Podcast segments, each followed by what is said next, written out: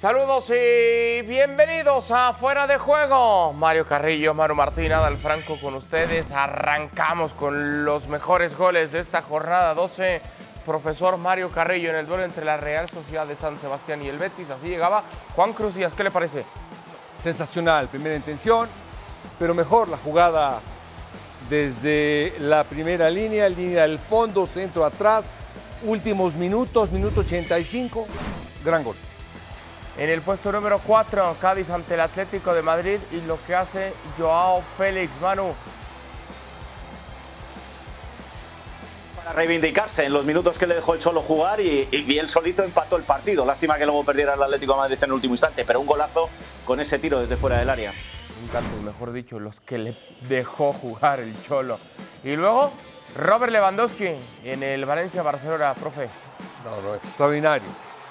Extraordinario. Bueno, primero el pase fue sensacional y después el recurso pues, extraordinario. Cómo se estira para finalmente poder hacer contacto con esa pelota en el último suspiro prácticamente del partido. Puesto número 2, el duelo entre el Mallorca y el Español, lo de José Carlos Lazo Maru.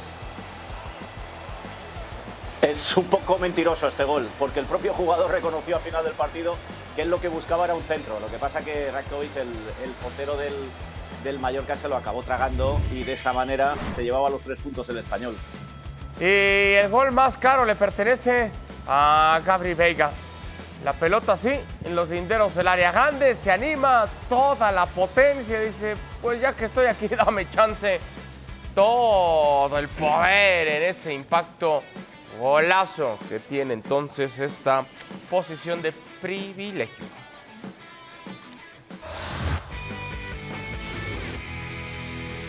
Reiterando el saludo, así arrancamos esta edición de Fuera de Juego. Manu Martín, profesor Mario Carrillo, un servidor Adalberto Franco con ustedes. Nos metemos de lleno a repasar la actividad del Real Madrid que parece, parece, profesor Mario Carrillo, como que quita un poquito el pie del acelerador. El conjunto que dirige Carlo Ancelotti se enfrenta al Girona y deja escapar puntos el cuadro merengue. Se encontró con un equipo que domina muy bien eh, y lo hace bastante bien. Repliega a los 10 jugadores dentro del área.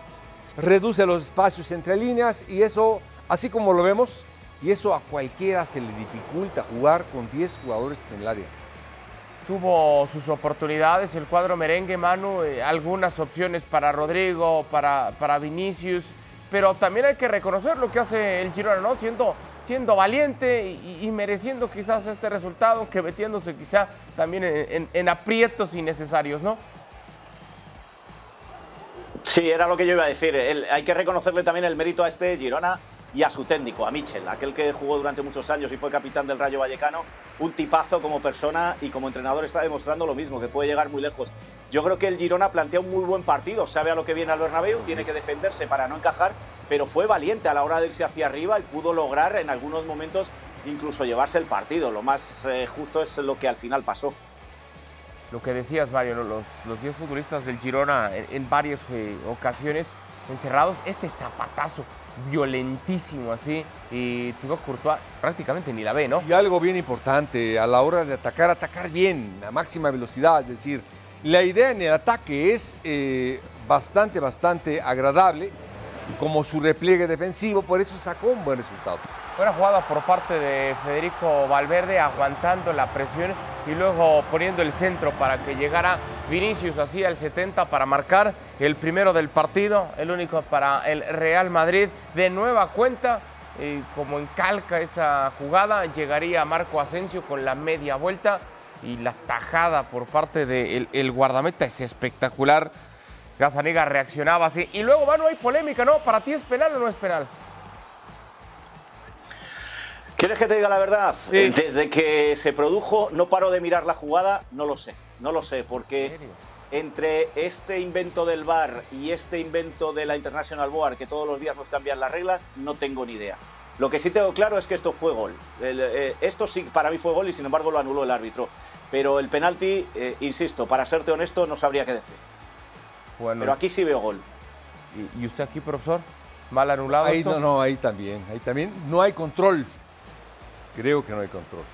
Bueno, y se iba a ir expulsado Tony Cross en la recta final del partido. Iba a recibir La primera de su carrera. Clarísimo, ¿no?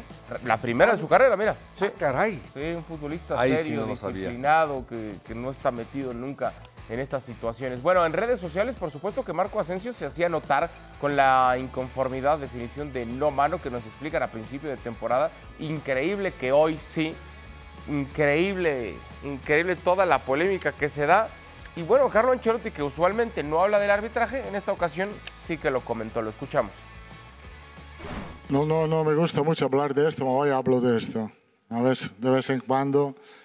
Em, la primera situación es bastante clara. No es penalti, ¿por qué?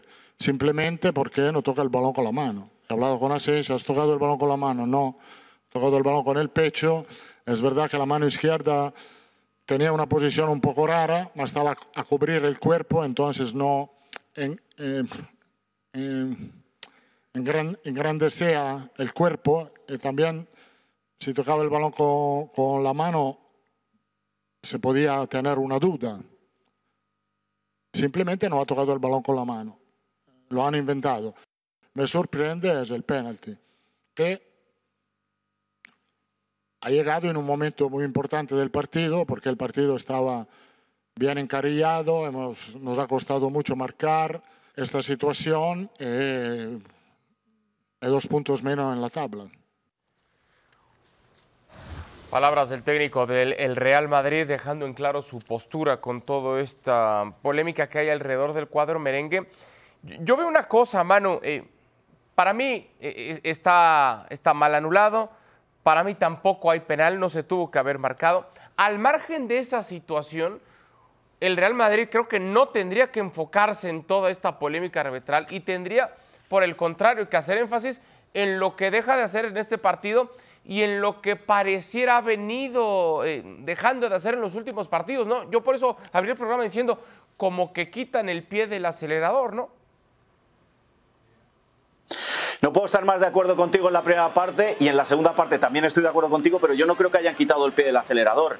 Cuando eh, miramos al Real Madrid de esta temporada y hemos dicho que llevaba muchos partidos ganados de manera consecutiva, eh, yo era de los que no me conformaba de la forma en la que iba ganando los partidos y siempre veíamos esas lagunas, sobre todo en las segundas mitades, en algunos momentos donde se creía muy superior. Cuando ha tenido que jugar con equipos teóricamente inferiores, y estoy pensando el empate con el Osasuna, el empate con el Shakhtar, la derrota con el Leipzig y el empate ahora eh, con, eh, con el... em, con el Girona, que son los puntos que se ha dejado durante lo que llevamos de temporada, tanto en Champions como en Liga, ahí es donde me- yo me temía que el Real Madrid estaba dando la verdadera cara, esa cara que no estaba dándole una excelencia en el fútbol y que eso tarde o temprano te está costando, te está costando puntos. ¿Qué quiero decir con esto?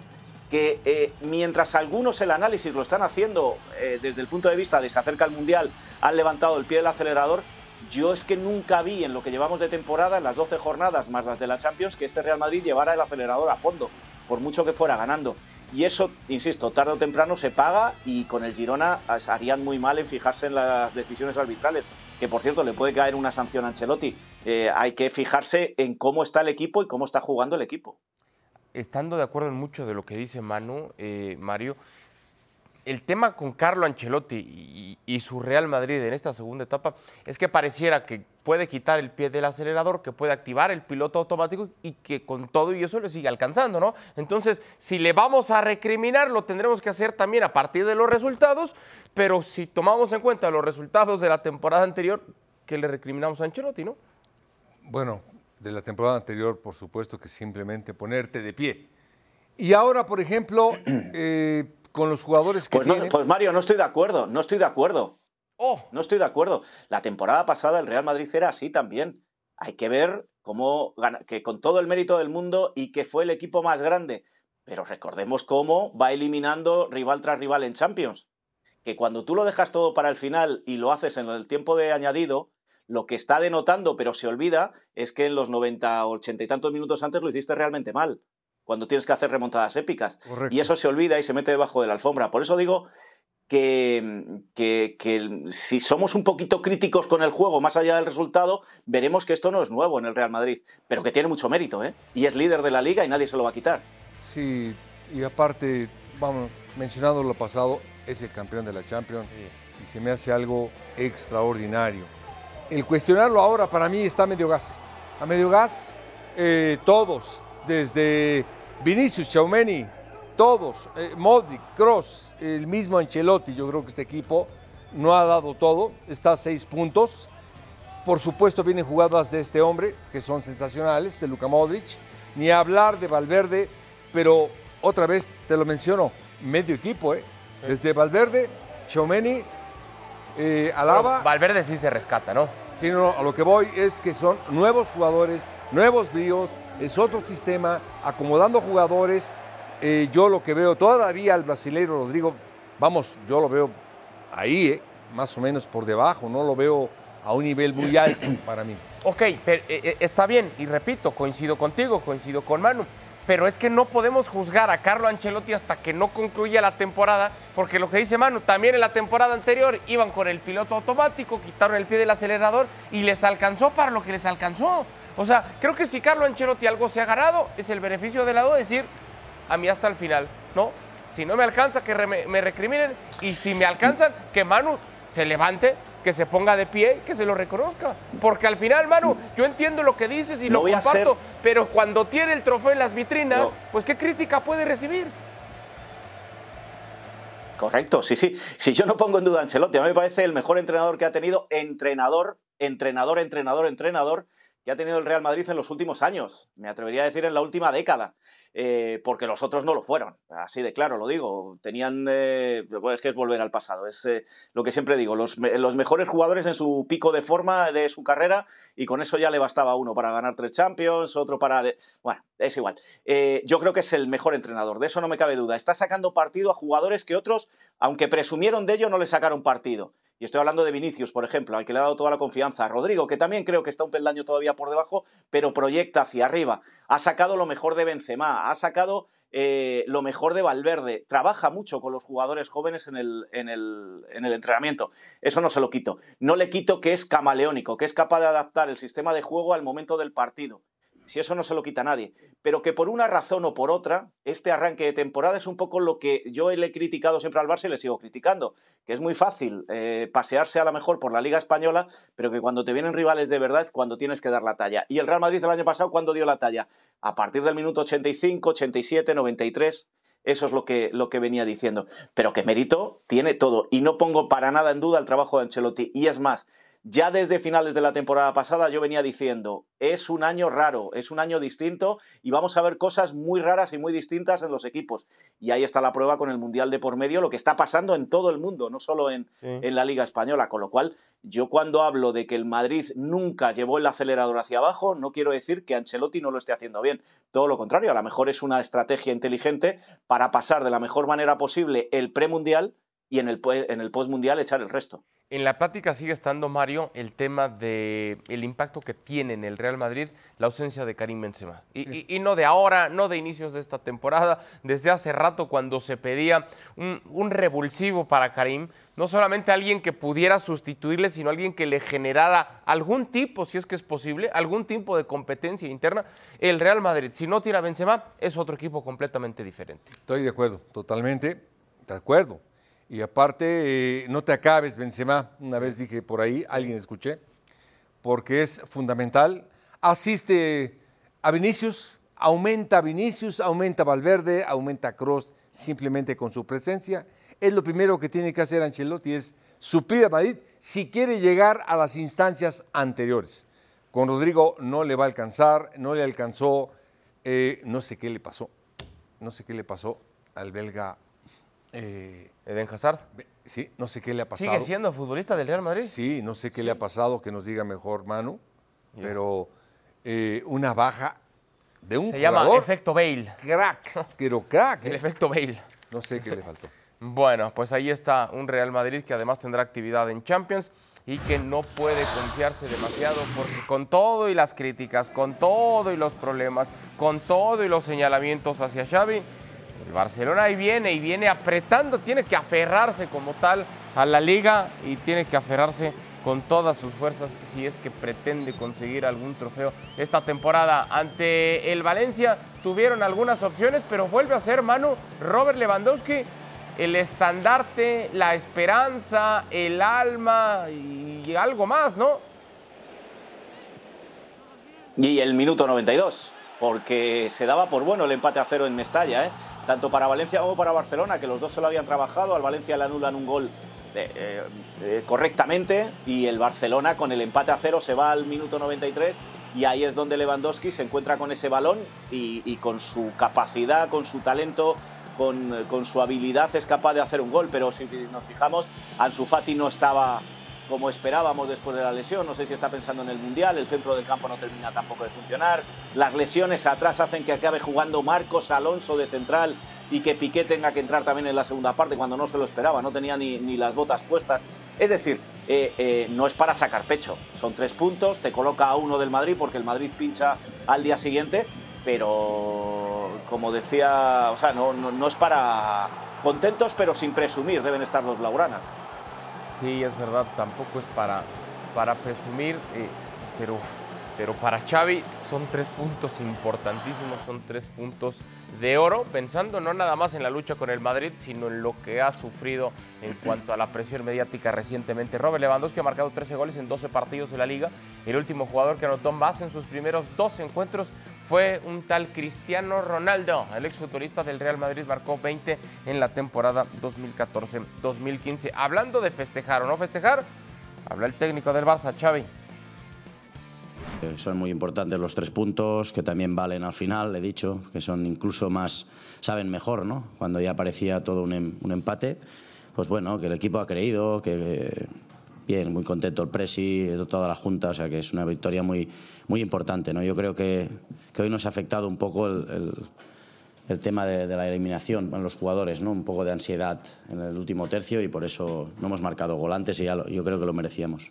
No, no, yo siento felicidad, siento que estoy contento, siento que lo hemos merecido. Eh, sí, bueno, aquí cada victoria se, se, celebra y cada vez que no hay victoria en, en Can Barça, pues saltan las alarmas, es así, somos un club grande que está para ganar títulos y, hay presión. Pero estoy bien, estoy tranquilo y sigo en el trabajo y si hubiéramos empatado hoy, pues también seguiría trabajando para, para que lleguen los frutos. Pues ahí está, contento, felicidad, se celebra el presi. Eh, a, ver, eh, no sé, Mario, con, con los discursos, con, con, la narrativa que hay en el Barcelona, en que según esto, porque yo ese discurso la verdad que no lo compro, que, las formas siempre van a ir por delante del resultado, es que no importa ahora el resultado. Cuando llegan los tres puntos para Xavi, pues es oro y que lo festeje el Presi, que lo festeje él y que lo festejen todos, ¿no? ¿Es así? No, y aparte en el Barcelona y el Madrid, eh, las formas siempre son importantísimas. Básicamente la esencia de este equipo es fútbol, es esencia barcelonista, es decir, el jugador del Barça es especial, el fútbol es especial, los triunfos tienen que ser avasalladores. No lo es así este equipo. Hasta ahora eh, a Barça, en verdad, a Xavi le ha quedado grande, hasta ahorita. Ha hecho cosas muy buenas, sí, le ha quedado grande esta etiqueta. De entrenador todavía no vemos un equipo como, como queremos verlo. Ahora te digo algo, a su favor. Si no tienes defensas, buenos defensas, no puedes atacar bien. La esencia fundamental del gol es la salida desde atrás. Y si atrás no tienes defensas que te den la pelota dominada hacia adelante, tienes la mitad del equipo. Entonces, mientras no tenga buenos defensas atrás, este Barcelona no va a caminar. ¿Le ha quedado grande el equipo a Xavi, Manu? ¿Coincides con lo que dice Mario? No tengo la menor duda, lo vengo diciendo no de esta temporada, sino de la pasada, cuando se le defendía a muerte y aquello de la ilusión y que había renovado aires y estas cosas. El Barça sigue igual. Le da para lo que le da, le da para moverse bien en la liga, pues es un poco igual que lo que decíamos del Real Madrid, les da para, para aguantar bien ahí arriba, pero en el caso del Barça se ha demostrado que cuando se ha encontrado con el séptimo de la liga italiana, pues ha perdido los dos partidos y cuando se ha encontrado con el que este año no es líder de la Bundesliga, también no solo ha perdido los dos partidos, sino que casi casi le ha ridiculizado el, el, Bayern de Múnich al Barcelona. Con eso ya se dicen muchas cosas de un equipo que, vuelvo a insistir, si marcas en el minuto 93, ¿qué habrás hecho antes? Y encima te vas a celebrarlo como bajó la junta directiva al campo a hacerse fotos. A mí eso me suena a equipo pequeño. y luego si repasamos el, partido, mejor dicho, la alineación del, de, de Xavi del, del sábado, yo empiezo a estar, ya no, ya no es que creo que le quede grande, es que yo ya empiezo a estar perdido con sus decisiones. Es decir, Arthur lleva, creo que son cuatro partidos sin jugar cuando era lo mejor que tenías. Dembélé no sale y sale Ansu Fati y sale Ferran. Atrás pones a Bellerín, pero no le quieres ya de lateral derecho metes a Marcos Alonso en el centro de la defensa teniendo a Piqué en el banquillo al que tienes que recurrir en la segunda parte. Yo empiezo a ver decisiones un poco extrañas y un poco que, empiezan a preocupar también a los jugadores y, eso no te, no te habla bien de un técnico más que de un técnico que arranca. Pero es que Xavi esta semana cumple su primer año al frente del Fútbol Club Barcelona. Y otra cosa más, eh, todos aquellos que aplaudían los grandes fichajes de Mateo Alemani, porque ahora están reclamando fichajes en enero, especialmente en la defensa y en el lateral derecho. ¿Dónde quedaron las buenas artes de las palancas para hacer un equipo de 200 millones que se lo iba a comer todo y hemos vuelto y nos van a temer los demás? Es que, es que este Barcelona es realmente difícil, ¿eh? porque eh, de lo que se dice a lo que sucede, o desde lo que, ya no digo los de fuera, sino los de dentro, desde lo que hacen, actúan, ejecutan y consiguen eh, a lo que luego sucede con todo eso, va un mundo. Y simplemente miremos la alineación del, del sábado del Barça. Hay voces que apuntan que el futbolista del Barcelona, no digo que todos, pero que hay varios, Mario, que ya no están tan convencidos con ese discurso, que algunos quizás sí lo estaban en principio, sobre todo los más jóvenes, que evidentemente ven veían a Xavi hacia arriba, pero ya en el día a día ya no están tan convencidos y ya no le compran tanto la idea de juego que está teniendo Xavi. Lo peligroso que puede ser eso para cualquier entrenador, pero sobre todo para un entrenador que tiene una naciente carrera, ¿no? Eh, bueno, como jugador extraordinario, eh, como entrenador, tienes que transmitirle a tu jugador una forma de juego, tienes que transmitirle movimientos, espacios, saber en qué momento al mismo Lewandowski decirle exactamente dónde tiene que pararse, tomar la pelota, dónde tiene que llegar. Eso es un conocimiento bárbaro de fútbol eh, y que no todos lo asimilan. Este equipo de Barça, hay momentos... Bueno, también tienes que saberlo contar y explicar. A ver, Manu. Perdón, perdón. No, perdón, no, no, no. Que, hay jugadores a los que no les llega ya, pero es que a lo mejor el entrenador tiene que saber explicarlo. Es tan culpa del jugador que es poco inteligente con lo que escucha como del entrenador que es poco capaz de transmitir lo que quiere hacer llegar al jugador. El más importante. como decía Adal, y, ya hay. Sí, sí. No, el más importante es el entrenador. Es decir, la capacidad mental del jugador es una y tú tienes que aterrizárselo, mano, a como sea.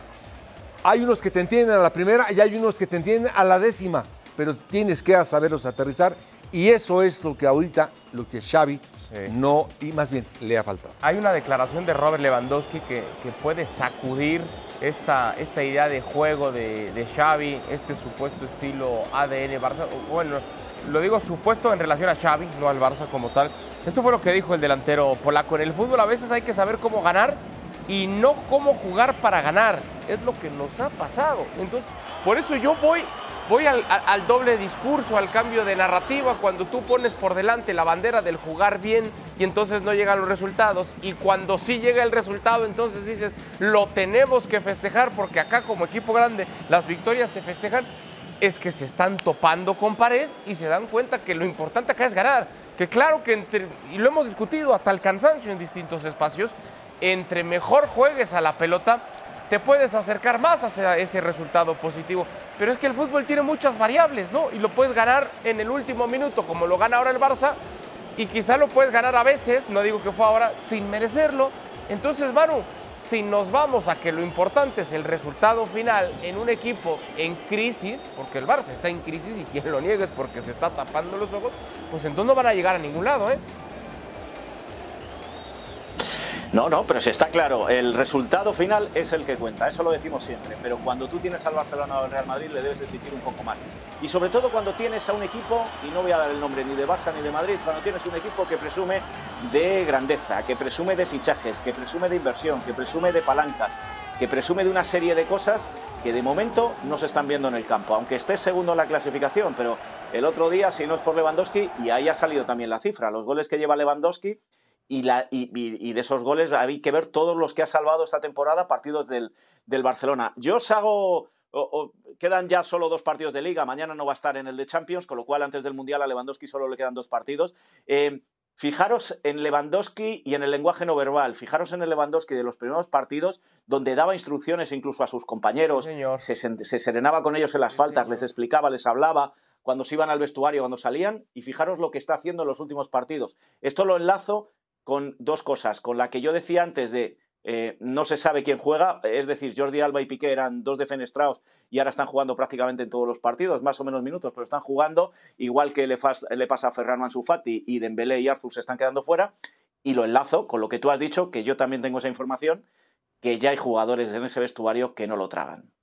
Sí, sí, sí, pareciera que el momento es por demás complicado, no para el Barça, como tal para Xavi en, su etapa como técnico del Barcelona. Hablando de complicaciones, pues la que tiene el Atlético de Madrid, que enfrentó al conjunto del Cádiz, profesor Mario Carrillo, con otro que no sabe si va a jugar o no va a jugar, como Joao Félix, o casi siempre da por sentado que no lo va a hacer y de pronto se sorprende.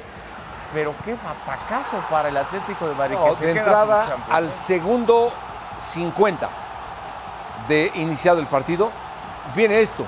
Sorpresa máxima velocidad de Cádiz, pelota en la línea del fondo y gol. Y bueno, aquí no sé qué le pasó a Morata, pero yo en verdad que a mí el Atlético de Madrid se me hace un equipazo, equipazo. Y ahora que dice Simeone, porque lo escucho y dice, si el año pasado dijeron lo mismo y el año antepasado dijeron lo mismo de mí y el año antepasado dijeron lo mismo, bueno, pues este es el Atlético de Madrid. Sí, decía yo que se ha quedado sin Champions y que corre peligro de quedarse también sin Europa League no tiene un resultado positivo a media semana. Era el 2 a 0, lo iba a, lo iba a empatar el conjunto del Atlético de Madrid, Manu, pero después, en la recta final, su sobrino le iba a dar la victoria 3 a 2 al Cádiz. ¿Qué pasa con el Atlético? muy crudo, muy duro y lo mismo que le pasó en Champions. Pero eh, no se debería quedar el Cholo Simeone y el Atlético de Madrid y sus seguidores con la mala suerte del último instante, de fallar un penalti en Champions o de que te hagan este gol cuando ya te estabas marchando al resultado. Y fíjate cómo estaban los aficionados del Cádiz, que habían despreciado un, 2-0 a favor. Eh, yo creo que deberían hacer otra reflexión. Eh, lo vengo diciendo desde la temporada pasada. Para mí hay tres problemas en el Atlético de Madrid. El primero se llama que hay mucho desgaste ya del Cholo Simeone. El segundo que hay mucho miedo a la era post-Cholo y por eso nadie quiere mover ficha, ni el Cholo ni, ni, el club. Pero por encima de todo eso está la falta de conexión que hay entre los que deciden los fichajes y las ventas con el propio entrenador. Un entrenador que es capaz de variar de una semana a otra o en medio de la semana de jugar con cuatro atrás, que es lo que le da resultado, a tener que jugar con cinco porque no se fía de los jugadores que tienen defensa, que cuando le falta eh, y, y, José María Jiménez, esa defensa es absolutamente otra, es muy distinta, es decir, se están acumulando muchas, muchas cosas ahí, que por encima de todas, para mí el problema está en el miedo que hay a la era post-Cholo. El Cholo no se va a ir si no deja al equipo arriba. Y si le deja abajo, nadie le va a echar. Con lo cual ahí tienes un hándicap serio. Hoy en la rueda de prensa que ha dado en Oporto, de cara al partido de mañana, a mí me ha dado la sensación, pues le han preguntado si mañana es su último partido de Champions con el Atlético de Madrid. Y, no, ha dicho un no, sino vamos a llevar al Atleti el año que viene otra vez a la Champions. Pero llevarle a la Champions es hacerlo esta temporada. Eh, yo creo que si consigue lo más mínimo y lo más mínimo en el Atleti es entrar en Champions el año que viene, vamos a ver qué pasa con el Cholo. Yo esto ya lo he dicho alguna temporada porque tenía información de que estaba más fuera que dentro porque él quería marcharse, pero a lo mejor esta temporada es la, es la definitiva. Bueno, veremos qué pasa. Hay, versiones encontradas, ¿no? La, que nos reporta Manu, otras que dicen que, que, quizá viene esa renovación. Yo sí creo, Manu, que el discurso está agotado, no de ahora, desde hace tiempo, ¿no? Sí. Y la verdad que cómo difiere tanto mano de Ricky hace un rato, que decía que el Cholo era eh, Helmut Schön, eh, pasado por Argentina y Alemania, que, que, lo que hubiera hecho en el Atlético de Madrid nadie va a hacer en la historia algo como el Cholo. Dios mío. No, no, en eso, en eso sí estoy de acuerdo. En eso estoy de acuerdo. ese es el problema, que cuando se vaya el Cholo, ¿quién lo va a hacer? Sí, claro. Ese, es el gran, lo, describe muy bien Manu, ese es el gran miedo, ¿no? De la vida se fue Wenger o se fue Ferguson. conjunto colchenero la vida post Cholo Simeone puede ser muy, pero muy complicada. Tiempo de despedirnos. Llegamos al final de esta edición de Fuera de Juego. Maru, qué gusto, gracias, fuerte abrazo. Un abrazo. Gracias, Mario. Privilegio estar aquí en esta mesa. A nombre de Mario Carrillo, de Manu Martín, soy Alberto Franco y esto fue Fuera de Juego. Gracias y hasta la próxima.